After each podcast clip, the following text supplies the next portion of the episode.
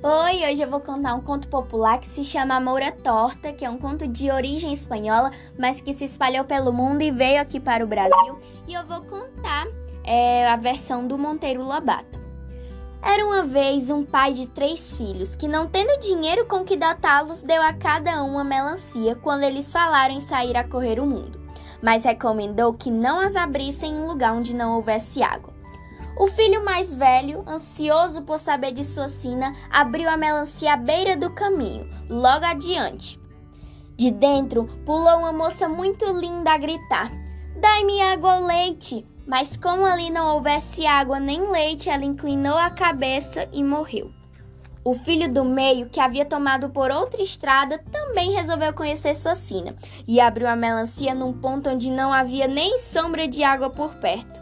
Surgiu de dentro uma jovem ainda mais bela que disse: Dai-me água ou leite. Mas como não houvesse por ali nenhuma nem outra coisa, ela também pendeu a cabeça e morreu. O filho mais moço, porém, deu muito tento à recomendação paterna, de modo que só abriu a sua melancia ao pé de uma fonte. Também de dentro pulou uma moça belíssima que pediu água ou leite. O moço deu-lhe água da fonte, que ela bebeu a fartar. Mas como estivesse nua, o moço pediu-lhe que subisse a uma árvore e lá ficasse escondidinha entre as folhas enquanto ele ia buscar-lhe um vestido. A moça subiu à árvore e escondeu-se entre as folhas. Logo depois, apareceu uma moura torta com um pote à cabeça. Vinha enchê-lo naquela fonte. Olhou para a água e viu o reflexo da moça escondida na árvore.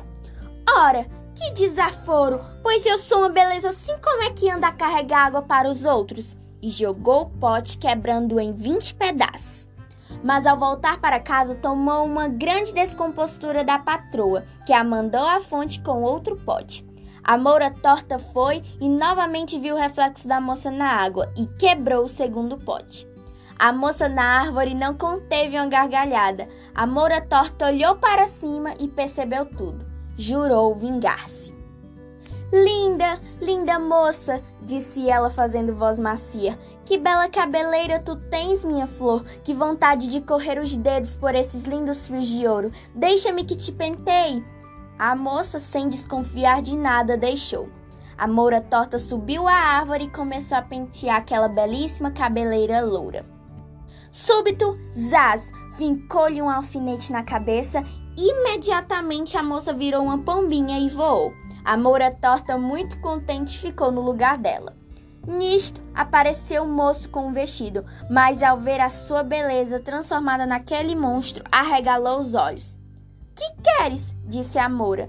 Demoraste tanto que o sol me queimou, deixando-me preta assim. O moço deu um suspiro mas como se tratasse de sua sina, não podia evitar coisa nenhuma. Levou a Moura para o palácio e com ela se casou, tudo na maior tristeza.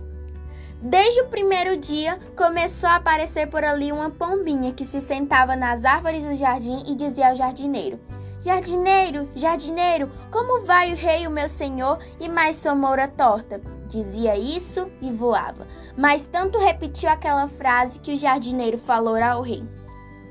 O rei, já meio desconfiado, mandou armar uma armadilha de prata para pegar a pombinha. A pombinha não caiu no laço. Mandou armar uma armadilha de ouro e nada, uma de diamante e nada. Por fim, o jardineiro fez uma de visgo e nessa a pombinha ficou presa. O jardineiro levou ao rei, o qual a pôs numa gaiola muito linda.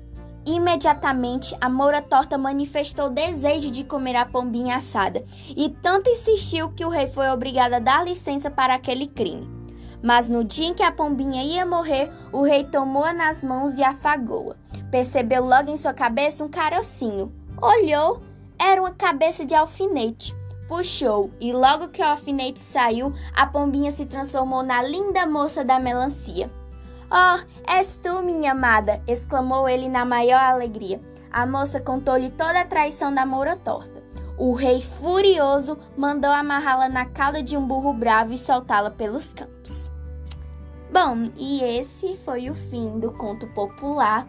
E essa era uma das versões, a versão do Monteiro Lobato. E vocês puderam perceber que no início é, o pai dos três filhos, ele era muito pobre, por não ter dinheiro, ele deu as melancias, mas no final da história nós nos deparamos com um rei. Então, nós não sabemos porque o conto popular vai se passando de boca em boca e cada um vai dando o seu toque na história. Então, a gente não tem como saber qual realmente é a história original.